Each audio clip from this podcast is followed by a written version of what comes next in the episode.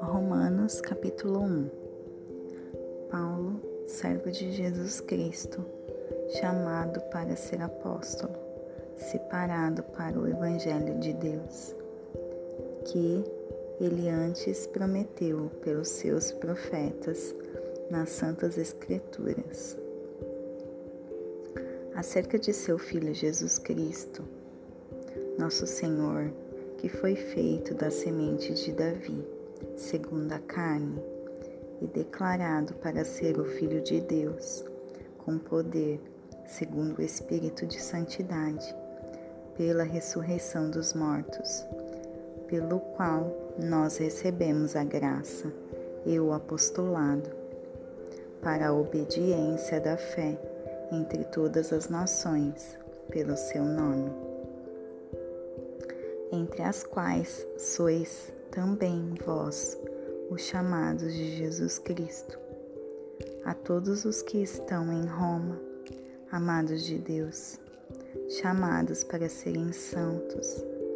a graça e a paz a vós, de Deus, nosso Pai e do Senhor Jesus Cristo. Primeiramente, eu agradeço ao meu Deus, por meio de Jesus Cristo, por todos vós, porque a vossa fé é anunciada em todo o mundo. Pois Deus, a quem sirvo em meu espírito, no Evangelho do seu Filho, é a minha testemunha de como incessantemente faço menção de vós em minhas orações, rogando que, de algum modo, seja possível, agora por fim, ter uma próspera viagem para ir a vós na vontade de Deus. Porque desejo ver-vos, para que eu possa transmitir a vós algum dom espiritual a fim de que sejais fortalecidos. Isto é, para que eu possa ser confortado juntamente convosco pela fé mútua, tanto a vossa quanto a minha. Ora, eu não quero que ignoreis, irmãos, que muitas vezes eu propus ir até vós, mas tenho sido impedido até agora para que eu também possa ter entre vós algum fruto, mesmo entre os demais gentios. Eu sou devedor, tanto aos gregos como aos bárbaros, tanto aos sábios como aos ignorantes. Então, quanto a mim, estou pronto para pregar o Evangelho, também a vós que estais em Roma porque eu não me envergonho do Evangelho de Cristo, pois é o poder de Deus para a salvação de todo aquele que crê, primeiro do judeu e também do grego, porque nele a justiça de Deus é revelada, de fé em fé,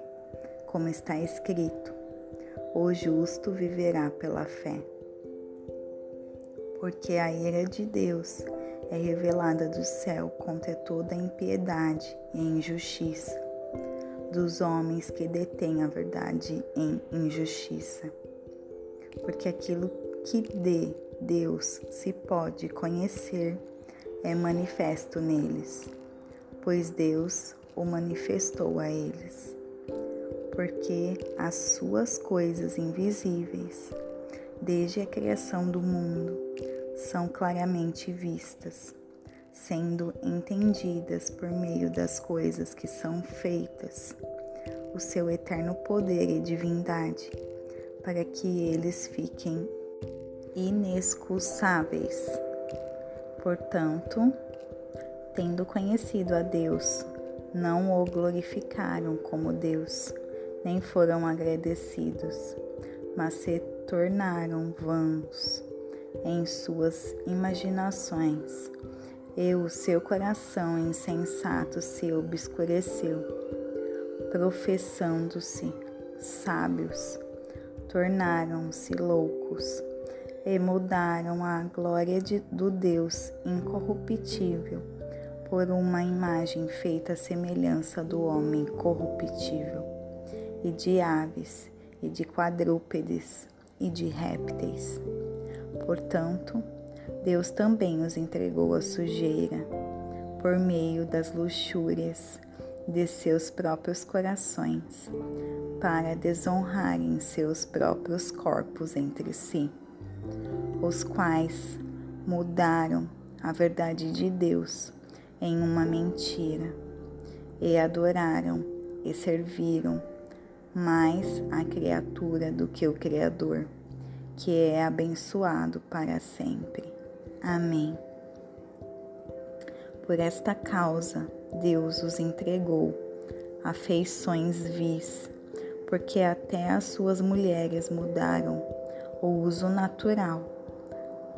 do que é contrário à natureza. E semelhantemente também os homens, deixando o uso natural da mulher, se inflamaram por sua luxúria, um, uns para com os outros, homens com homens, praticando o que é indecente e recebendo em si mesmo a recompensa adequada do seu erro. E, como eles não se importaram em reter Deus em seu conhecimento, Deus os entregou a uma mente reprovada para fazerem estas coisas que não convêm,